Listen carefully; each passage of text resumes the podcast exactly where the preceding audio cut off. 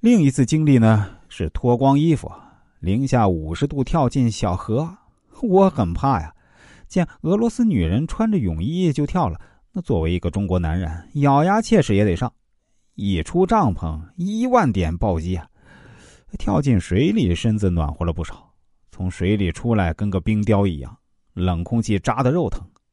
我还带了两个自热小火锅，外国人都好奇这能行吗？哎，结果真吃上了。背景啊，插上中国国旗。外国人把照片发脸书上，说这是中国人在世界上最冷的地方吃火锅。回国机票只退了我一万块，除去血检费、往返伊尔库斯克的机票、住酒店，我只剩下一万八千块钱。制备拍摄器材和御寒服是一笔大开销，我又快没钱了。辛苦剪辑完视频发到抖音。到三月初，只有一万两千粉丝，我泄气了，还是跟朋友干吧。可打打杂、跑跑车也只够生活费。绝望的四月末，我刷脸书，偶尔看到同城一个俄罗斯女孩，样子清纯。我用俄语发了一条消息：“你好，我是中国人，你不介意吧？”回就回，不回就算了嘛。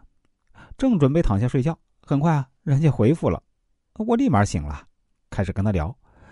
呃，他叫小达莎，刚从老家来伊尔库斯克半年，在这边的技校读书。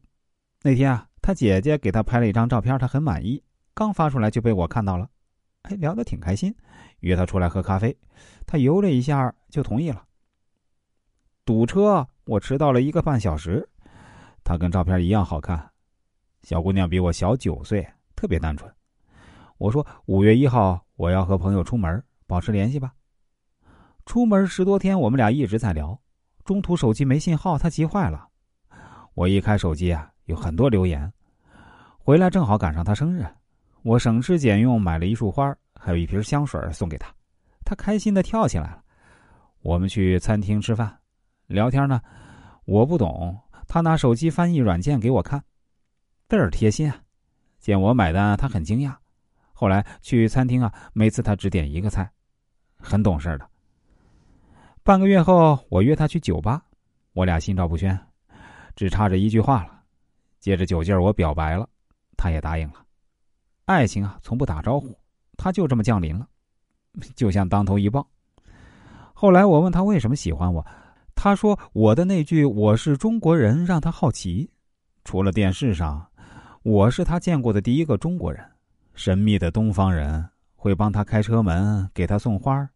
拽洋文不太顺溜，他却都能懂，自己人一样，挺靠谱。在一起一星期后，我决定重拾抖音，试着发了几条我俩的故事，没想到这点击量蹭蹭猛涨。